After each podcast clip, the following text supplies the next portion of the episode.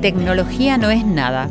Lo importante es que tengas fe en la gente, que sean básicamente buenas e inteligentes.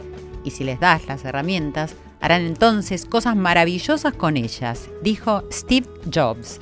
Muy buenas noches, querida familia de Corazón Valiente, el poder de los valores. Bienvenidos, bienvenidos a este nuevo programa que hacemos juntos desde acá, desde Radio Nacional, la radio de todos, en su 80 aniversario, afianzando la unión de los argentinos y del resto del mundo que nos escuchan. Ahora también unidos a Radio Nacional de Francia, así como la de España, con un convenio que se ha firmado hace semanas atrás, que nos sigue confraternizando. Así, de esta manera, avanzamos apostando a la diversidad que nutre, que completa, al aprendizaje conjunto y destacando que siempre el trabajo en equipo, cuando es verdadero y es de corazón, da sus frutos.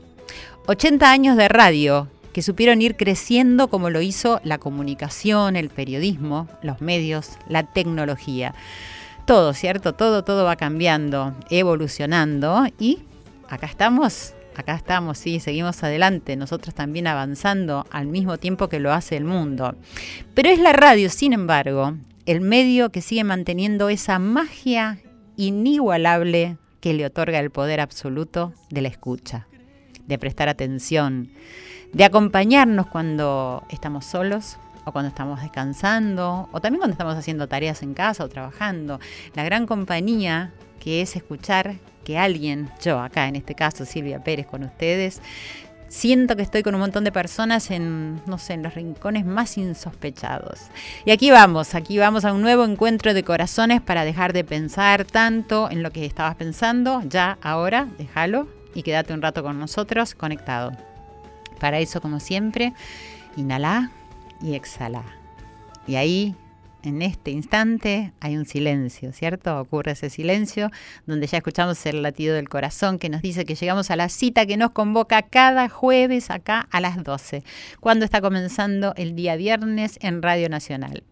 Y gracias a nuestros productores, a Nico Bonzo, a Ale Segade, a Irene Proust y a nuestra operadora técnica, Laurita Cristaldo, que ahí me manda un beso y yo se lo devuelvo, podemos compartir con ustedes este espacio. Sí, y un factor que ayuda mucho a la preparación del programa es justamente la tecnología. Internet, Google, YouTube ayuda, facilita, agiliza la producción, como la operación técnica también, ¿no? Pero veamos a ver cómo todas estas herramientas pueden ser usadas siempre para el bien. No lo sé, difícil, ¿no? No sé, está plagado de historias horribles de mal uso de las redes sociales, de Internet. Y la pregunta relevante es no solo cómo hacemos para revertir eso, sino cómo hacemos para que las generaciones que nacen con estas herramientas aprendan a usarlas como corresponden, en pos de este mundo mejor que todos deseamos, sino de tragedias o de engaños, posverdades, posverdades, ¿no? Un concepto que a mí me costaba, o me voy a decir, me cuesta entender y que hoy vamos a, a ver si lo podemos aprender con unos invitados que tenemos que nos van a poder explicar qué es esto y reflexionar acerca también de este tema. Leí en una entrevista que le hicieron a Humberto Eco que él decía, hace un tiempo se podía saber la fuente de las noticias, agencia Reuters, TASS, Igual que en los periódicos se puede saber su opción política. Con Internet no sabes quién está hablando. Incluso Wikipedia, que está bien controlada, le dice a su interlocutor, usted es periodista, yo soy profesor de universidad. Y si accedemos a una determinada página web, podemos saber que está escrita por un loco. Pero un chico, Un chico no sabe si dice la verdad o si es mentira. Es un problema muy grave que aún no está solucionado. En el ABC de marzo del 2015 decía esto. Umberto Eco, escritor, semiólogo y filósofo italiano, que era un gran estudioso de los medios de comunicación y se mostraba muy cercano a Internet y a las redes sociales. Y durante mm, innumerables intervenciones públicas dejó interesantes frases sobre su visión de las nuevas formas de comunicarse. Por ejemplo, dijo, las redes sociales le dan el derecho de hablar a legiones de idiotas que primero hablaban solo en el bar después de un vaso de vino, sin dañar a la comunidad. Ellos eran silenciados rápidamente y ahora tienen el mismo derecho de hablar que un premio Nobel. Es la invasión de los idiotas, dijo para la estampa en junio del 2015. Y después también dijo, parece que los jóvenes ahora miran más YouTube, se van acostumbrando a cosas muy, muy rápidas. Quizás ya no podrían ver una película de Wim Wenders que dura cuatro horas. Pero se puede cambiar, sí se puede. A uno de mis nietos, cuando tenía 10 años, le dije que tenía que ver El Guateque con Peter Sellers. Yo supongo que será la fiesta inolvidable, no sé. Divertidísima, dice. Pero no le gustaba, era demasiado lenta para él. Pero ahora que tiene 15 años, le gusta. Se ha convertido en alguien capaz de entender una película más lenta, pero al principio estaba acostumbrado a una velocidad más rápida, dijo del ABC también en marzo del 2015. Así que mis queridos amigos corazones valientes, estamos frente a un nuevo desafío que nos impone el avance y la evolución, un desafío que va para mí de la mano de la educación, como todo, siempre lo digo, la educación es la base de todo. Por eso acá en Corazón Valiente les propongo una mirada sobre este tema, el reflexionar, me parece que es un arma buenísima para tomar conciencia y para actuar en consecuencia. Escríbanme a arroba Silvia Pérez arroba Nacional AM 870. Me pueden seguir en mi fanpage, Silvia Pérez Sitio Oficial, en mi Facebook, Silvia Pérez entre paréntesis 6 y por cable en el canal 955, DirecTV en el canal 970. Comenzamos con Corazón Valiente, el poder de los valores. La verdad todo lo protege. Para ella, no hay guardián más poderoso que Corazón Valiente. Y hoy Corazón Valiente recibe a un músico, Lucas Giacometti, que se presenta este domingo 10 de diciembre en el Teatro Sony. ¿Cómo estás? Gracias por venir. Hola, Silvia, gracias por invitarme. Me hace bien que hayas venido. A ver.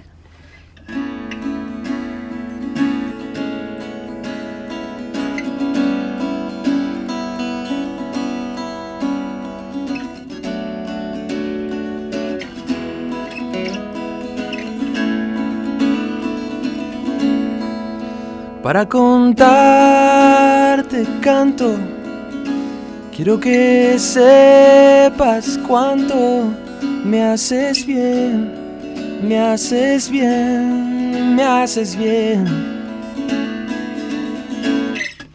Te quiero de mil modos, te quiero sobre todo, me haces bien me haces bien, me haces bien. Basta ver el reflejo de tus ojos en los míos, cómo se lleva el frío. Para entender que el corazón no miente que afortunadamente me haces bien, me haces bien, me haces bien.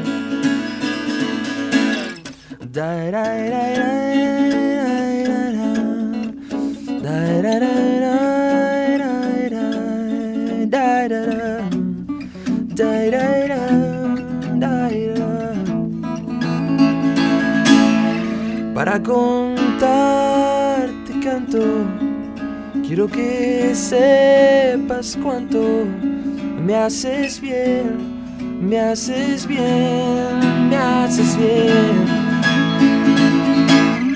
Basta ver el reflejo de tus ojos en los míos, cómo se lleva el frío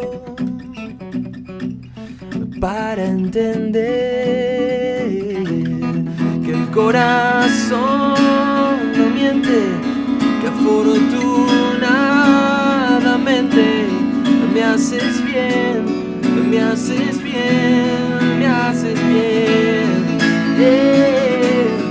me haces bien, me haces bien, me haces bien,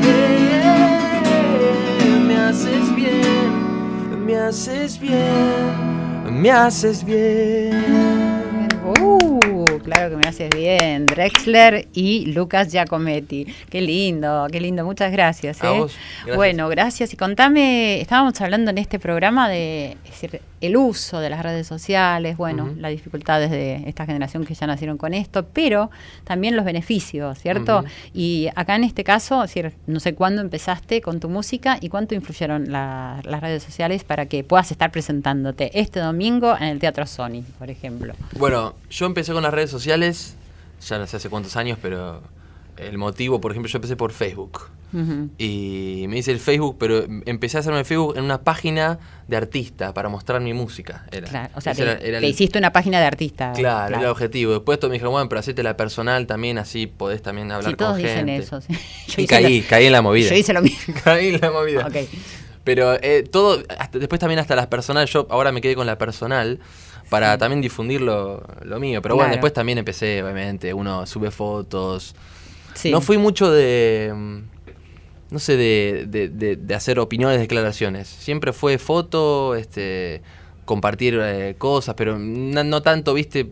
Pero tu música específicamente. Exacto, la música sí, siempre fue lo Eso principal. sí. ¿Y, cómo, y cómo qué, qué resultado tuviste? de Y buenísimo, la verdad que me di cuenta en estos años que hoy la difusión va por ahí. Y- Va por ahí, es lo principal. A ver, por un lado, por la cantidad de seguidores que son después tu público, que te van a ir a ver, y Ajá. pero productores también.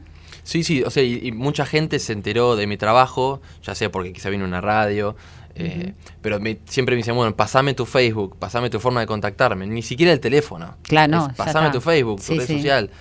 Eh, Y así sí, yo por ejemplo toqué hace tres años en un recital ahí en, en, la en San Bernardo, que lo organizó el gobierno, y tocamos antes de Axel, Ujú.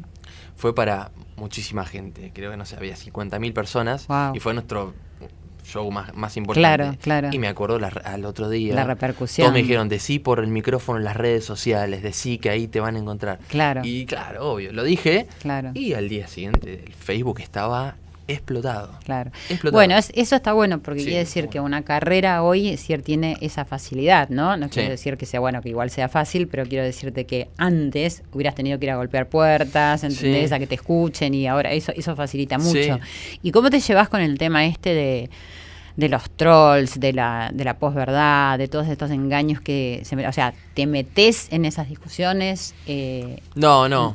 La verdad que no. Justo estaba, me estaba explicando Nico ahí Sí, atrás. El tema de la posverdad. Sí. ¿Qué es esto de la posverdad? Porque claro, una la palabra extrañísima. Y bueno, se dan La verdad es la verdad, como Claro. que, que venimos ahora claro. Este, y eh, es chocante porque es verdad, vos decís algo y se transforma en verdad Claro. y eso es- es- otra gente lo agarra y lo empieza a difundir o a tergiversar. Y vos que sos se tan joven. ¿te das cuenta de eso? Porque yo hablaba del tema de que, bueno, los chicos, porque te- digo, ¿cómo hacer un chico para darse cuenta que quién está manipulando esa información? Y es difícil, ¿eh? es difícil. ¿No es cierto? Para- Porque vos lo todos. ves quizás de un medio importante o lo ves de... Y vos en principio uno lo, lo- lo toma como algo verdadero. Eh, depende de quién venga, obvio, ¿no? Si Sí, es un amigo mío de. Facebook que no conozco, Claro, también eso. ¿no? hoy también nos, aprendimos a que no hay que hacer tanto caso con esto de- Claro. en este tiempo, pero... Claro. Sí, vamos aprendiendo, se hace Sí, camino al andar sí. porque es nuevo para todos, ¿no es cierto? obvio, Pero bueno, obvio. en definitiva, bueno, para lo que te compete y, parece como que también discriminás qué es lo que vas a publicar, ¿no? Y que te interesa más que nada tu carrera o publicas cosas personales de tu vida personal. Antes lo hacía, ahora estoy bastante reacio. Estoy en un Ah. momento en que te lo pueden decir mis amigos. eh, yo tengo alumnos que me dicen, pero vos tenés que publicitar tu música, tenés que. Y estoy un poco, últimamente, un poco reacio porque medio que me. Quizá por verlo por otros. Claro. eh, no sé, yo hoy en día soy un artista, pero no, no, la verdad no estoy consagrado, no soy conocido, me considero súper barrial, no, no, la verdad que no, y me tiene sin cuidado el tema de yo aprendí, yo tengo 32 años y estoy Wow. desde los 20 y pico con esto. Pero yo aprendí que no, ya me tiene sin cuidado este tema de, de la fama, de que si sos músico tenés que llegar. Ojalá sea, eso no te lo Claro, niego, ojalá. claro, claro. Pero me tiene sin cuidado, o sea, ya estoy tranquilo, estoy bien. Claro, porque podés hacer lo que querés. Sí, porque sí. podés tocar y bueno, contame el, Sí, sí, sí, el sí, domingo, ¿con quién vas a estar? Bueno, el domingo es en el Teatro Sony, como dijiste, Ujú. eh, queda Que en en- Colegiales, Sí, en Cabrera y Dorrego. ok. Ahí en el Mercado de Pulgas a, a Sí, una cuadra. sí. Es un teatro muy bonito que yo toqué Sí, una vez sí, ahí, pero con solo con mi guitarra, como hoy. Fui de invitado, hice tres temas nada más. Me gustó mucho, eh, me gustó mucho el ambiente, la escenografía, se escucha muy bien, es muy ameno todo. Entonces dije, bueno, esto lo voy a tener en cuenta. Y después de dos años dijimos con los chicos, bueno, tenemos que hacer un teatro, tenemos que hacer un show lindo. Eh, pues este realmente es nuestro primer show como banda en Ah, un teatro en serio. qué bueno. Siempre tocamos en lugares, en bares locales, ahí Villa del Parque, Devoto, que son tan buenísimos para gente, pero son bares, no es un teatro. Entonces acá van a venir sí o sí a escuchar, no se va a pasar hermoso la cerveza, pasa, no se va a escuchar nada, va, va a haber silencio, entonces podemos generar climas, preparamos escenografía, proyección, Ah, le bueno. metimos mucha es pila. una cosa muy importante Sí, esta sí. presentación. Y, y va a estar lindo, la verdad va a estar lindo. Es el este domingo Este domingo a las 7 y media de la tarde. a las 19.30 este domingo en el Teatro Sony. Exacto. Y bueno, para despedirte, que te agradezco mucho que hayas venido, me vas a regalar Coldplay Sí. Yellow. Para que tengo que afinar esta guitarra que los ¿Cómo aires no? acondicionados Bueno, estamos con aire acondicionado, por suerte una cosa buena que tenemos en Radio Nacional, Sí. pero bueno, que para las cuerdas, ni para las cuerdas de la guitarra, ni para las cuerdas vocales es lo mejor. Pero bueno, No, si pero no- está bien, igual no está fuerte, está, está bien, está aceptable. está está. aceptable, bueno. Y cambié cuerdas nuevas. Para los shows siempre tenía que poner cuerdas nuevas. Entonces tardan un poquito en asentarse. Ah. Todo bien. Ya para el domingo van a estar bárbaros. Muy bien. Bueno, ahí está. Ahí está. Un tema de Coldplay, Yellow. Yellow, eso.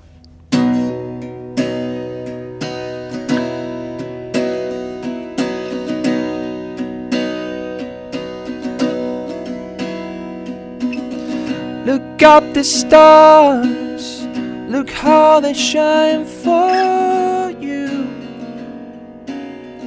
and all the things you do.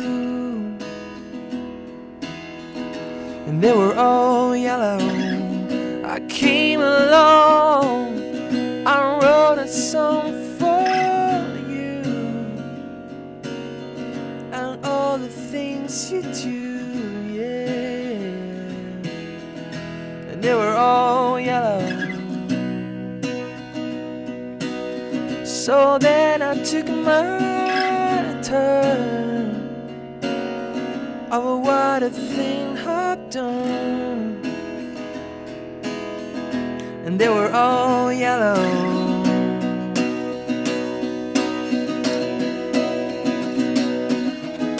Your skin, oh yeah, your skin and bones turning to something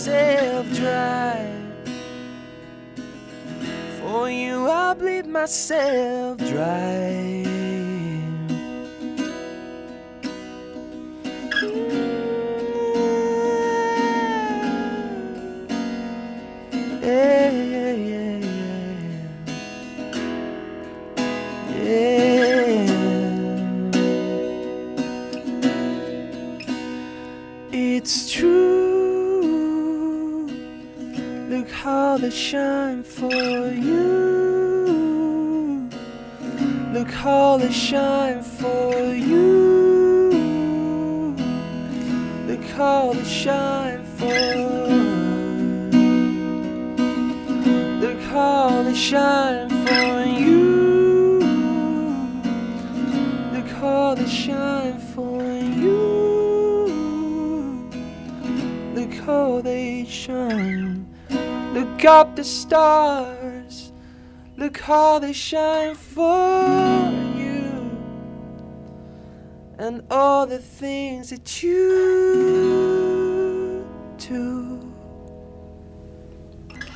bueno, qué lindo, me encantó, me encantó. ¿Y haces covers nada más o también tienen Temas nuestros, covers, Ah, el show va a ah. ser mitad y mitad más o menos. Bueno, bueno, vayan todo. todos, te deseo mucha mer, te agradezco Bueno. que hayas venido, Lucas Giaco- Giacometti. Eh, las entradas cuestan 250 pesos, o sea que es muy accesible, así que sí, ya sabemos, en el Teatro Sony le agradecemos a Leandro Rodríguez que está acá y que hizo posible que también Lucas suene así, su guitarra también. Así que toda la mer y gracias por haber venido. A vos, Silvia, gracias por invitarme, un placer. Igual. Corazón Valiente. Para promover una buena comunicación, tenemos que fomentar la verdad, la no violencia, la acción correcta y el amor.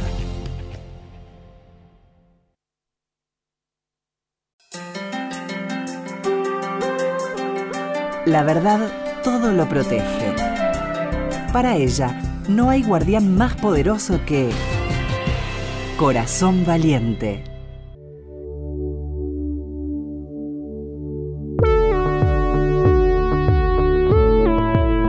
Y continuamos en Corazón Valiente en esta noche donde hasta ahora nos hemos deleitado con música, a pesar de que les tiré eso en la introducción. Eso es, a ver cómo les golpean el corazón, esto de cómo usamos las redes sociales, de cómo nos comunicamos, para qué nos sirve Internet. Y bueno, y ahora vamos a ponernos no tan serios tampoco, porque estamos con Luciano Galup, que es consultor especializado en comunicación política, wow, ya suena, ¿no? Y medios sociales, eh, analista de datos y analista de redes sociales. ¿Cómo estás, Luciano? Muchas gracias por estar acá con nosotros. ¿Qué tal? Muy bien, gracias por la invitación. No, al contrario. Bueno, estamos con este tema y a mí me gustaría, estuve leyendo algunas opiniones que vos tenés, pero bueno, como trabajás en esto, las redes sociales o Facebook especialmente parecería ser que es lo que agudiza más esta palabra que no me gusta tanto, que es la grieta eh, política, pero vamos a llamarla división a partir de este momento porque no me gusta usarla. ¿Es así? Sí, e- es, es así, la sociedad tiende, las sociedades están tendiendo a, a polarizarse. Claro, no es solo acá. en- No, no es solo acá, es un fenómeno importante, se ve mucho, por ejemplo, en Estados Unidos. Sí. Eh, las redes sociales lo que favorecen son, por un lado, ciertas burbujas de, de sentido o de consumo informativo que, que fomentan solamente leer eh, lo, que, lo que te hace sentir bien o lo que compartís en términos de visión del mundo. ¿O lo que cual- aparece primero? No, también? eh, te diría que más que lo que aparece primero, lo que mejor eh, Te- se, te se adecua a lo que vos pensás, con lo cual fomenta en cierto sentido un, un aislamiento en términos de encerrarte en, en- en- en el grupo eh, de gente que comparte las cosas que vos Digamos lo que te o- conviene, claro. lo que te Lo- conviene pensar para no entrar en crisis con tu forma de ver el mundo, te diría. Tendemos a consumir información de esa forma. ¿Y nos creemos eso? O sea, ¿somos conscientes que estamos haciendo esto? No, no, no somos conscientes, o por lo menos el consumo informativo no funciona de esa forma, está mucho más vinculado a lo emocional y está vinculado a una idea de que yo voy a consumir información que me haga sentir que la forma en la que yo entiendo el mundo es la correcta. Entonces es muy difícil o hay muchas más barreras para leer una noticia que está en contra de lo que yo pienso que una noticia que dice lo que yo pienso.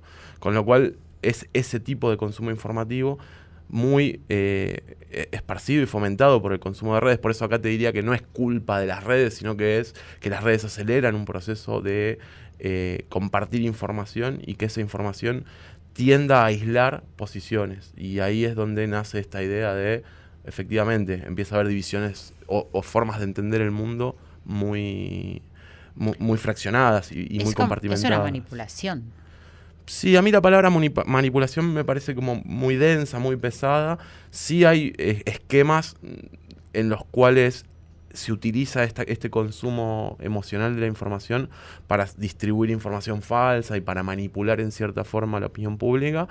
eh, pero me parece que es un fenómeno bastante más complejo que tiene que ver con cómo, lo- cómo- cómo los ciudadanos interactúan con la información. En ese sentido, me parece que es mucho más importante vincularlo a construir una ciudadanía crítica que pueda eh, Bueno, consumir sí. información de una forma más eh, eh, procesando lo, lo que está leyendo, tensionándolo, poniéndolo en cuestión, eh, que algunas ideas que se leen, como por ejemplo eh, bloquear sitios o bloquear eh, noticias falsas. Es, ese tipo de iniciativas tienden al fracaso porque el problema está puesto del lado del consumo informativo y no de la generación. La generación es muy simple y es muy barata. Cualquier persona Claro. con una computadora puede hoy, puede hoy generar noticias. El tema está del lado del consumo. Cómo se consume información, cómo se construye una agenda pública acorde a los valores de democracia, de igualdad. Ahora vamos a llegar ahí. Pero de todas maneras, esto que vos estás explicando, es decir, a mí me suena, es decir, yo te lo digo como usuario, ¿no? que no conozco tanto, como que hay una especie de autoengaño en el ciudadano, ¿no? porque está como queriendo escuchar eh, algo que necesita y me parece que es peligroso al mismo tiempo porque eso te forma ideas y, te, y, y eso es muy importante porque determina un poco quién sos y qué personalidad tenés. Sí, eh, sí, sin dudas. Esta, es- eh, más que autoengaño, te diría, hay una idea de, de reconfortarse, de, de estar cómodo en lo que uno piensa y en lo que ¿Pero y uno cuánto siente. dura eso? No, y dura todo, todo el tiempo que consumas información Claro, mientras en seguís... ese vínculo emocional. Por ejemplo, a ver, para que ver si puedo entender. Ahora recientemente sucedió lo de Bravisky, que es decir, que dejó de escribir eh, y, y él dijo que se iba por determinados motivos y empezaron a salir un montón de twitters donde daban un montón de explicaciones por las que se iba, que no sé dónde salían, salían de la persona que ponía ese tweet. Sí, ¿No? eso, eso te diría que está más Es- eso es más orientado a versiones o interpretaciones que no estaría tan vinculado a la idea de posverdad o a la idea de fake news. La idea de fake news vendría a ser más, por ejemplo, que nace en Estados Unidos a partir de, o, o se presenta muy fuerte en Estados Unidos a partir de la campaña electoral entre Trump y Hillary Clinton, y Mm. tiene más que ver con, por ejemplo, que hubo una estrategia de sectores de la campaña de Trump de adjudicarle a Hillary Clinton posiciones que no eran ciertas pero que eran posibles. Como por ejemplo que, no sé, iba a prohibir el uso de armas. ¿no? Eh, un, ejemplo eh, aleatorio. Eh, eso no, no era necesariamente verdad, pero, pero era posible ser. porque dentro Claro. del marco ideológico de la campaña de los demócratas era algo que podría haber llegado a ser posible.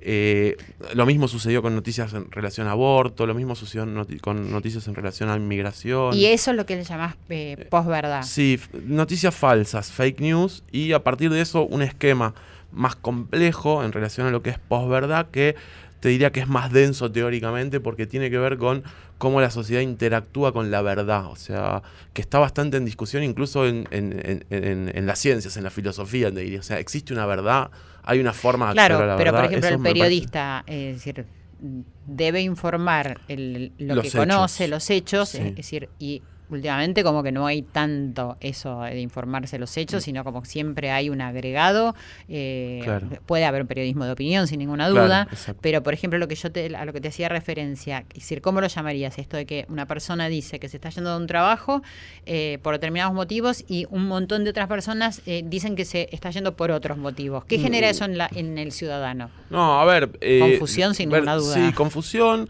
Versiones existieron siempre, o sea, no. eh, y formas de entender una noticia existieron siempre. Uno puede suponer que alguien que dice algo públicamente no lo está diciendo todo. Porque es parte de la discusión alrededor de la política, del periodismo. Una, una conferencia de prensa se analiza por lo que se dice y también por lo que no se dice, Sí. o por las cosas que se dejaron de decir por respeto, por cuidado, por protección propia. En ese sentido, las interpretaciones sobre el caso este que vos traes de Berbisky o cualquier otro caso de declaraciones públicas de un funcionario público, de un político, de un periodista, están más vinculadas a las interpretaciones que a eh, esta idea de las noticias falsas. Lo que sí entraría en el esquema de noticia falsa, para volver a tu ejemplo de Berbisky, es decir que hubo un hecho determinado que generó la salida de Berbisky del diario. Eso yo no lo, no lo vi, por ahí existió y no lo vi. En ese caso, ahí ya sí no estaríamos en el terreno de las interpretaciones, sino inventando una noticia Claro, sobre, claro. sobre bueno, el caso. un poco a eso me refería. Háblame de los trolls, de los mitos y las verdades. Uf, eh, complejo. Sí, porque te- te- tengo Primero, ¿qué es que un saber. troll? Sí. Claro, que es un troll. ¿Qué es un troll? Un troll es un usuario que puede ser eh, verdadero o un usuario falso eh, que se dedica a atacar, agredir a comunidades digitales. Eh, A comunidades digitales sí, específicamente. Sí, no, no necesariamente en redes sociales, de hecho la figura del troll es mucho más antigua que las redes sociales, viene de los foros, de, de las épocas de los blogs que participaban en discusiones eh, y tienen la, la finalidad de ensuciar, de agredir, de, de romper discusiones. L- cobran relevancia hoy porque lo que hay es esquemas bastante profesionalizados o, o esquemas bastante eh, efectivos de, de- de trolls alrededor de temas eh, de opinión de- que tienen relevancia para la opinión pública y de nuevo no solo en Argentina la discusión sobre trolls es- eh, es una discusión que hoy es eh, una de las más, eh, te diría, más calientes en términos de redes sociales globalmente. Eh, en Estados Unidos hay una discusión muy importante alrededor del tema. Hubo también discusiones alrededor de la participación de trolls, bots y en, en el referéndum catalán, por ejemplo. Sí. Eh, tienen por objetivo romper discusiones y agredir a us- otros usuarios. En líneas generales, las agresiones se dirigen hacia usuarios de relevancia o, o con cierta autoridad dentro de las redes sociales, como pueden ser periodistas, políticos, pe- eh, deportistas. Eh, ¿Generan decisiones, ponele, eso? no, más que generar decisiones, te diría que lo que generan como... a ver, Conflicto seguro. Sí, com- como, primero, como primer ac- acercamiento te diría que el efecto en líneas generales y cotidianamente es más bien reducido. Pero hay momentos en los que se cristalizan fuerte esas agresiones y lo que uno podría suponer o puede afirmar es que lo primero que generan es una especie de autocensura, de decir, bueno, mejor no voy a decir esto en redes porque me van a salir a atacar y no tengo ganas de pasar por eso. Entonces, hay una primera instancia que es muy difícil de medir porque la autocensura es algo bastante difícil de medir porque es la decisión personal de uno de decir o no decir algo que queda expuesta a ¿Y vos esto. crees que pasa eso? Que en un momento dado uno dice eso y, Yo creo que sí, creo que dice, mejor no. Sí, creo que sin duda hay momentos en los que uno, sobre todo las personas expuestas públicamente, Sí, sí. periodistas, políticos, de nuevo. Sí, bueno, pero eh, aquellos que no, que no se, decir, que no se identifican, que inventan una, una cuenta y que es decir, ejercen toda esa agresión y todo Sí. eso, es decir, no tienen ninguna autocensura. No, es, para ellos no, la autocensura es para el que pone su nombre, su Claro. apellido, su cara Claro, pero frente, bueno, al, frente a la opinión pública y el, el- el- el peligro de esto o el problema es cómo esto afecta una dinámica democrática Eso, en términos claro. de discusión de la agenda pública. Eh, ¿Qué es instalar agenda? Instalar agenda es eh, instalar los márgenes sobre los cuales se los, sobre los cuales se discuten los temas que le importan a la sociedad. La agenda, las sociedades no pueden discutir todos los temas, No. porque tienen una atención de- determinada para una cantidad reducida de temas. Cómo se discuten esos temas y cuáles son los temas que se discuten es imponer la agenda. Digo, hoy estamos hablando ¿Quién la de impone? En el gobierno estamos hablando no, de- no hay una persona que la imponga, No, es no, un una especie general- de consenso, de consenso y de diálogo y de tensión entre medios, opinión pública, políticos, periodistas. eh, en líneas generales está tensionado eso y es una tensión importante y mucho más hoy en las cuales en determinados momentos los ciudadanos están en condiciones de imponer temas en agenda a través de redes sociales, por ejemplo. Sí, sí, Con lo eso cual sí, hay determinados ventaja. momentos que son bastante particulares y no son la mayoría de las veces. La mayoría de las veces la agenda sigue a cargo de los medios de comunicación, pero hay momentos en los que los ciudadanos están en condiciones de empujar temas. Por ejemplo, Ni Una Menos. Ni Una Menos fue un Sí. tema que fue empujado a través de redes sociales por la ciudadanía y que llegó a los medios después, te Pero, diría. claro, pero también después hay que ver por los carriles que va. Claro, ¿no? exactamente. Porque- y decir esta última pregunta porque ya no tenemos tanto Sí. tiempo. Es decir, ¿crees que con todo esto que está sucediendo puede existir la posibilidad de legalizar algo como para tener un- una cierta regulación de lo que de lo que está perjudicando a las sociedades fundamentalmente? Mira, bueno, a los gobiernos también, digamos. En en líneas general. generales, las regulaciones sobre este tipo de cosas son bastante complejas porque es regular un tema que es la libertad de La expresión. claro. Con lo cual, para mí, la solución no va por el lado de, de la regulación o la, o la encuentro bastante problemática porque implicaría darle una autorización o al Estado o a las empresas de dueñas de redes sociales de definir quiénes hablan y quiénes no. Sí- no, no, tan extremo no. claro, no sí sé. me parece que va mucho más por el lado de empezar a generar algunas instancias de ciudadanía más crítica en relación a las, primero, a las informaciones que, que consume y después en relación a las formas de interacción. Bajar la violencia, bajar los Claro, niveles pero de... para eso necesitamos educación, que es, decir, es un poco lo que yo siempre digo, si no tenemos una educación acerca de todo esto nuevo que se está generando, es decir, difícilmente podamos hacer buen uso de todo Sí. esto nuevo y es lo que está, lo que está pasando. Sí, sin duda las ¿Y herramientas vos qué digitales. crees para cerrar? Que decir, decir, si vos pudieras hacer algo, ¿qué harías para que esto fuera un poco diferente y un No. poco más este, amable? A ver, en todos? principio un fuerte compromiso de los líderes de opinión, de la, de la, de, de la, de la política, de, de los periodistas, de los periodistas, de los medios, medios. de un compromiso de no fomentar este tipo de prácticas. Claro. Porque lo que pasa muchas veces es que este tipo de prácticas se manifiestan en discursos públicos de personajes reconocidos y de referentes sociales. Eso por un lado. Y por otro lado, empezar a dar herramientas, incluso desde herramientas digitales, esto que vos decís en la educación, para empezar a construir una ciudadanía más en vínculo con este tipo de, de- de- de prácticas y con este tipo de tecnologías y en condiciones de tensionar un poco su mirada crítica en relación a las formas en las que interactúan y consumen. Bueno, ponete en campaña para hacer todo eso. Bueno. Luciano Galup, que es consultor especializado en comunicación política, medios sociales, en las redes y datos. Muchísimas gracias por lo que aprendimos en este ratito y bueno, ojalá que se pueda hacer algo de todo esto. Gracias por estar acá. ¿eh? Un placer, gracias por la invitación. Gracias. Corazón Valiente te invita a practicar los valores humanos para abrir las puertas de una buena comunicación. Continuamos en Corazón Valiente. Qué noche, ¿eh? Hay, hay que tener el corazón bien, bien valiente para ver qué es lo que nos pasa, que estamos hablando de lo que estamos haciendo continuamente, hasta cuando estamos escuchando la radio, ¿cierto? Así que espero que ahí te toque al corazón y que veas cuál es tu reflexión. Y bueno, tenemos una invitada acá, María José Ravalli, que es responsable del área de comunicación de UNICEF, nada más ni nada menos. ¿Cómo estás? Muchas gracias por estar acá en Corazón No, Valiente. Por favor, mil gracias por la invitación. Un placer estar acá. Bueno, gracias. Eh, bueno, estamos hablando de este tema y a mí personalmente me desvela la educación de los niños. Y bueno, quiero empezar por algo que me pareció que estaba bueno, que es el programa de convivencia digital. Contanos qué es ese programa. Mira, es un programa que estamos impulsando con la provincia de Buenos Aires, eh, dirigido por un lado a chicos entre 10 y 12 años y por otro lado a educadores, operadores del- de justicia y de los servicios de protección, básicamente con la idea de darle herramientas para que puedan convivir mejor en las redes sociales. En el caso de los chicos trabajamos con una obra de teatro participativa en donde se generan ciertas situaciones que los ayudan a reflexionar qué les pasa cuando están en las redes y cuando hay una situación de bullying o de hostigamiento o cuando hay una situación más complicada de, de acoso. Entonces juntos pensamos cuáles son las maneras de poder reaccionar ante esa situación.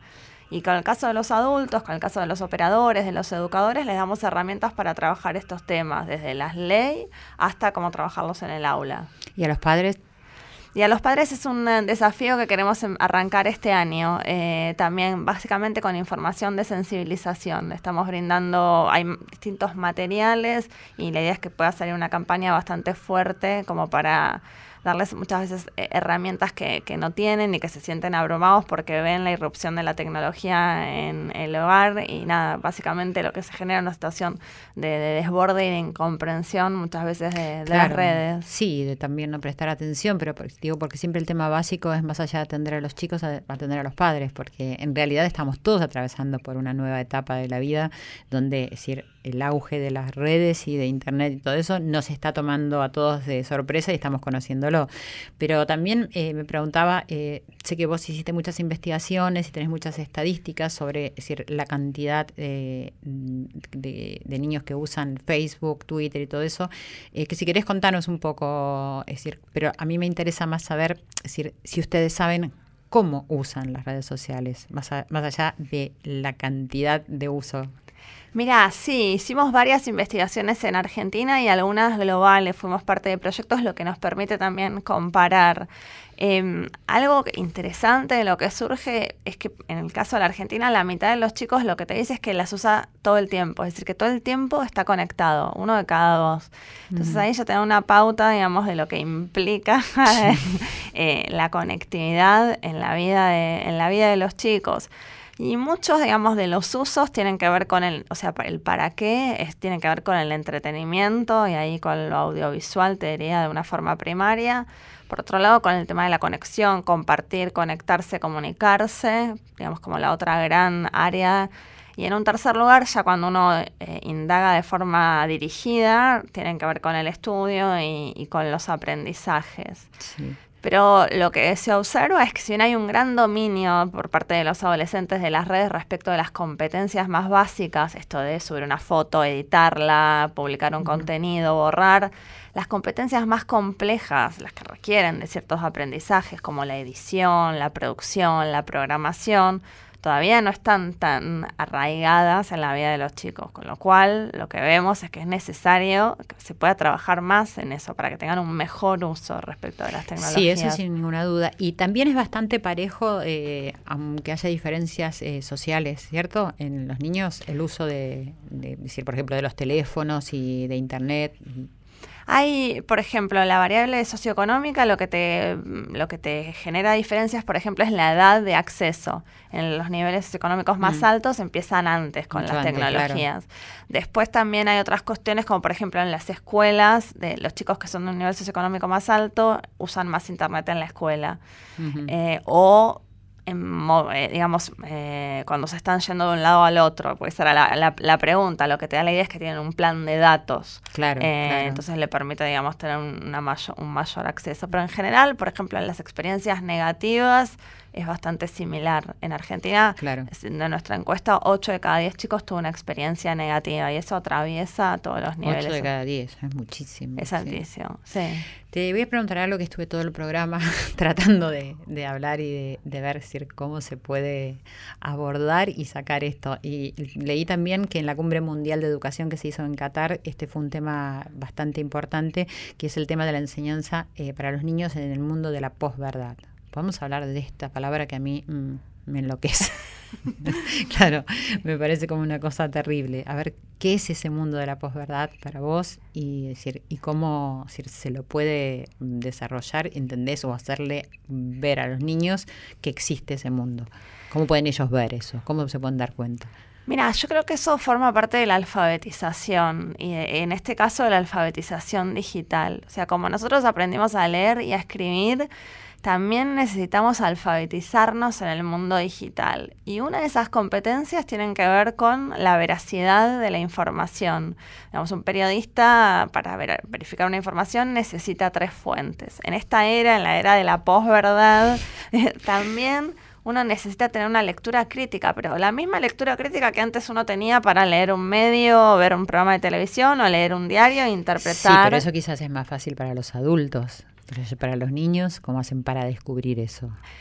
Básicamente dotándolos de, herramientas que les permitan ver que la primer fuente que te sale en un buscador no siempre es la fuente verdadera, que aquella que está, que se dice en un blog no necesariamente es, enseñarle, darles herramientas para contrastar la, la información, una de las cosas que salían en el estudio, por ejemplo, era la, los chicos le asignan mucho valor de verdad a las fotografías. O sea, la imagen per se, digo, en cualquier contexto tiene un valor de, de bueno. Digamos, hay que poder explicarles y darles herramientas para decir que bueno, las imágenes se pueden retocar, que no siempre las imágenes provienen de, de las fuentes a las que están siendo asignadas, eh, pero no lo van a, digamos, no es mágico, necesitas, digamos, espacios formales dentro de la escuela para... claro, pero además yo digo, ellos nacen ya con todo esto, es decir, no es que nosotros nos va llegando y vamos tratando de eh, aprenderlo, pero ellos nacen con esto y se introducen en este mundo y digo, ¿Quién los supervisa? ¿Quién les enseña? Porque en las escuelas se puede enseñar cómo se usa Internet, cómo sirve para estudiar, pero todo lo demás que los chicos saben solos, aún más que nosotros, es algo que surge de su propia investigación. Y, digo, ¿hay algún plan desarrollado para que, yo creo que tiene que ser desde el Ministerio de Educación en conjunto, ¿hay algún plan para desarrollar, para dar estas herramientas y para educarlos? Creo que hay que educarlos. Totalmente, no, eh, coincido plenamente con vos eh, y ese es un gran desafío que tiene Argentina, construir una política de, alfabetización digital, eh, que en algunos otros países digamos, todos los países están explorando estas políticas. No hay ninguno que tenga, mm. no sé... Resuelto y sepa cómo sí, si no iríamos y veríamos cómo se hace. Exacto. Francia, digamos, tiene unas políticas interesantes, Inglaterra también. Eh, no sé, en algunos casos más cercanos, si querés, eh, Uruguay. Eh, y en Argentina, digamos, hay, hay avances, hubo políticas, por ejemplo, como las de distribución de computadoras, que es una forma de facilitar el acceso. Bueno, todavía es un desafío construir una política eh, que dote a los chicos de, estas herramientas y de estas competencias. Y a los docentes y a los padres. Igual quería ver si podíamos escuchar unos audios de, que recogimos de ahí del programa este de convivencia digital, que hubo dos personas que contaban qué se llevaron de ese taller. Lo más importante de todo que me llevo desde este taller es la conciencia de que es un espacio público. al ser público, todos tenemos que aprender a transitarlo, todos tenemos que aprender a manejarlo y todos tenemos que educar para que los vínculos no se rompan, ya sea con Internet o sea entre las mismas personas. Esto me sirvió para reflexionar y pensar nuestras intervenciones. ¿Qué estamos haciendo como adultos eh, y cómo lo estamos dejando a los chicos solos en este, en este proceso, que en realidad no está atravesando a todos, pero los estamos dejando solos. Entonces, reflexionar en cuanto a las intervenciones que estamos realizando. Bueno, eh, por lo menos, decir, el, tema de la reflexión a mí me parece sumamente importante porque no es fácil enseñar diciendo esto es así, hay que hacer de esa manera, ¿no? Sino como autoindagar y, y de ahí poder dar a conocer y me pareció lindo este testimonio. Y el tiempo, ¿no? El tiempo, pasar el tiempo con los hijos como también para poder chequear, aunque uno sé que no, no, puede chequear continuamente qué es lo que ellos van a ver y lo que están haciendo, pero el tiempo ayuda a que pues, se pueda construir este vínculo ¿cierto? Totalmente, poder acompañarlos es, es, la, es la clave. Y claramente eh, no vamos a poder estar al tanto de todas las herramientas, conocer, digamos, todos los dispositivos, todas las plataformas. no, porque a, cada rato sale uno nuevo. Totalmente, es imposible. O sea, no terminas de, tratar de entender uno que ya salió otro. Exacto. Pero por eso sí es importante estar presente y acompañar y, digamos, ser un recurso para los chicos al que pueden recurrir ante una situación problemática, porque en general lo que se ve es que recurren muchas veces a sus propios compañeros. Que claro. que está bien, pero también es importante que haya adultos de referencia en los cuales puedan confiar distintas situaciones que se dan. Sí, confiar y, también no minimizar, ¿no? Porque también hay una tendencia a que nosotros los adultos sabemos menos que ellos, ellos ya tienen eso como eh, establecido y eso a veces dificulta también relacionarnos, pero por eso yo digo que el tiempo puede facilitar a que, bueno, sí, ok, me puedes enseñar y yo entonces le puedo enseñar el control y, regular eso, ¿no? Totalmente. Sería una cosa buena. Y me preguntaba también cómo se puede eh, enlazar y unir el tema de enseñarles a los chicos eh, liderazgo, autoestima, respeto, junto con esta tecnología. ¿Cómo lo ves? Me parece que es clave, es fundamental poder construir digamos, proyectos de vida, mm, poder construir mm, las herramientas que los chicos le van a permitir el ejercicio pleno de, sus derechos y, de la ciudadanía. Es un desafío, digamos, digamos, como generar entornos que sean protectores y, y promotores de, todas estas cuestiones que vos estás planteando. Sí, que son bastante adversas a las que están sucediendo, ¿no? Porque si yo digo, un chico cómo hace para sacar todas las malezas de lo que está leyendo y quedarse con algún pensamiento propio, eh, que, ese sería el desafío, porque está bueno que haya tanta diversidad de información, de opiniones, pero digo, el chico es capaz de poder discriminar eso, o sea, sacar y decir, bueno, ¿y qué pienso yo en relación a tanto que estoy viendo? Eh, digo, me parece que falta un incentivo para hacerlos pensar. Sí, yo creo que hay, digo, hay, hay que generar las condiciones y, darle las herramientas para que, para que eso ocurra. y, me parece que ahí, bueno, por un lado las familias, pero también, digamos, el Estado, porque digamos el Estado es el que es la clave, digamos, para generar eh, oportunidades equitativas para todos los chicos. Tiene que darle formación, capacitación y, herramientas para que puedan, digamos, realizar esto que vos estás planteando. Y decime, María José, ¿qué es Enseña por Argentina? Enseña por Argentina es un proyecto, es una iniciativa em, que se está impulsando. Em, en ese sentido, nosotros somos una organización, digo, pero es otra de las, de las organizaciones la que lo está llevando a cabo en, ah. el país. Ah, y, que tiene que ver con, esto mismo, es decir, con enseñar a través de decir, eh, el consumo de las redes sociales y de Internet. Eh, entiendo que están trabajando esta temática, están trabajando distintas temáticas que también tienen que ver con la alfabetización digital sí, de adultos y de chicos. ¿Y, ¿Y cómo sigue el desarrollo del programa este de la convivencia digital? Eh, bueno, ahora en, em, en, el periodo de vacaciones se van a hacer también distintas actividades en los puntos turísticos de la Argentina, ah. con información y sensibilización para las familias, para que puedan tener también en esa época, eh, eso puedan leer, exacto, y acceder a, mayor cantidad de, información. También, digamos, son momentos en los que los chicos también tienen más tiempo, por lo cual también es bueno poderles dar herramientas informativas para que em, incorporen en, ese, en esos momentos. Qué bueno, ¿Y, dónde? ¿En la costa, por ejemplo? En la costa, sí, también en los partidos vacacionales de la provincia de Buenos Aires. Eh, ahí va, van a tener más información. Bueno, muchísimas gracias y te felicito por este, ocuparte de esto, que me parece que es un punto fundamental para, para, la sociedad y para todas las sociedades. Gracias por haber estado con nosotros, María José Ravalli, eh, responsable de comunicación en UNICEF. Mil gracias por la invitación y a todos los invitamos a que entren a www.unicef.org.ar y ahí van a tener todo el material y toda la información que puedan ser de interés para la audiencia. Buenísimo, muchísimas gracias. Gracias.